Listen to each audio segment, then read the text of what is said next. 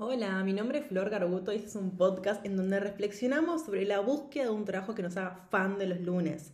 Me encontrás en Instagram como arroba Flor Carbuto, Carbuto como siempre come corta y doble T. Y si te gusta este podcast, siempre lo puedes recomendar y yo voy a estar muy agradecida. Y también lo puedes rankear arriba en la partecita de Spotify. Así que bueno, creo que mucha intro. ¿Arrancamos? Hoy quiero compartirte uno de los newsletters de mayo que se llama Patear o Activar. Arranca diciendo, ¿en qué cosas sos una pateadora serial? ¿Qué cosas postergas hasta el hartazgo? Yo suelo patear varias cosas de la casa. Digo, bueno, no está tan mal. Y así las cosas quedan. Para, para, para, para. Me corrijo. Yo solía patear cosas de la casa. Decía, bueno, no está tan mal. Y así las cosas quedaban. Confieso que estoy un poco en rehabilitación por este tema. La excusa de la casa alquilada me sirvió muchos años, con la diferencia de que hoy sí quiero que esté linda y sea disfrutable.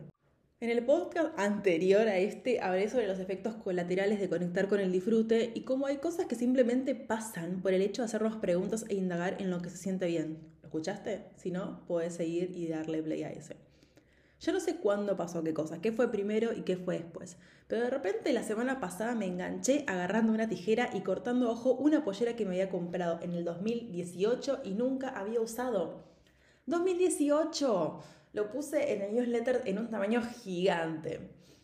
Y lo puse así gigante y medio que te lo pego, pego un grito acá, para que tomemos conciencia de cuántos años estuvo esa pollera hermosa guardada en el placar. Todo porque era larga y arrastraba mugre. La, usé un par de veces arremangándome el elástico de arriba, pero la verdad es que quedaba horrible. Era funcional, pero quedaba horrible. Todos los inviernos, cinco para ser exactos, la sacaba, me la ponía, decía, ay, qué lindo, pero me queda larga. Y recitando el famoso, ya la voy a mandar a arreglar, la guardaba 365 días más. Así pasó 2018, 2019, 2020, 2021 y 2022. Vos me preguntarás, pero Flor, ¿era tan complicado? Yo qué sé, creo que no, me daba fiaca, supongo. Este año la saqué y en un acto de basta loco con esto, me di a ojo, agarré la tijera y sácate. Listo, cortada. Problema resuelto. O la pollera hermosa y calentita lista para usar. Vos quizás te estás preguntando una pollera calentita así, porque es de una tela como más durita y más abrigadita y es hermosa. No puedo creer cómo estuve tanto tiempo ahí guardada. ¿Tiene el dobladillo bien hecho después del tijeretazo que le mandé? No. ¿Se lo voy a mandar a hacer? No. Pero tampoco me importa, la verdad. Un poco porque creo, para serte honesta, que quedó bastante bien. Y, por, y otro, otro poco, porque lo importante esta vez era activar. Ese acto se sintió liberador y hasta empoderador, me atrevo a decir. Hacer cosas que venimos pateando libera una cierta energía, no sé cuál es, y todo se siente como más liviano y te sentís como, ¡ay, qué bien esto! Che, dopaminazos vos a todo esto.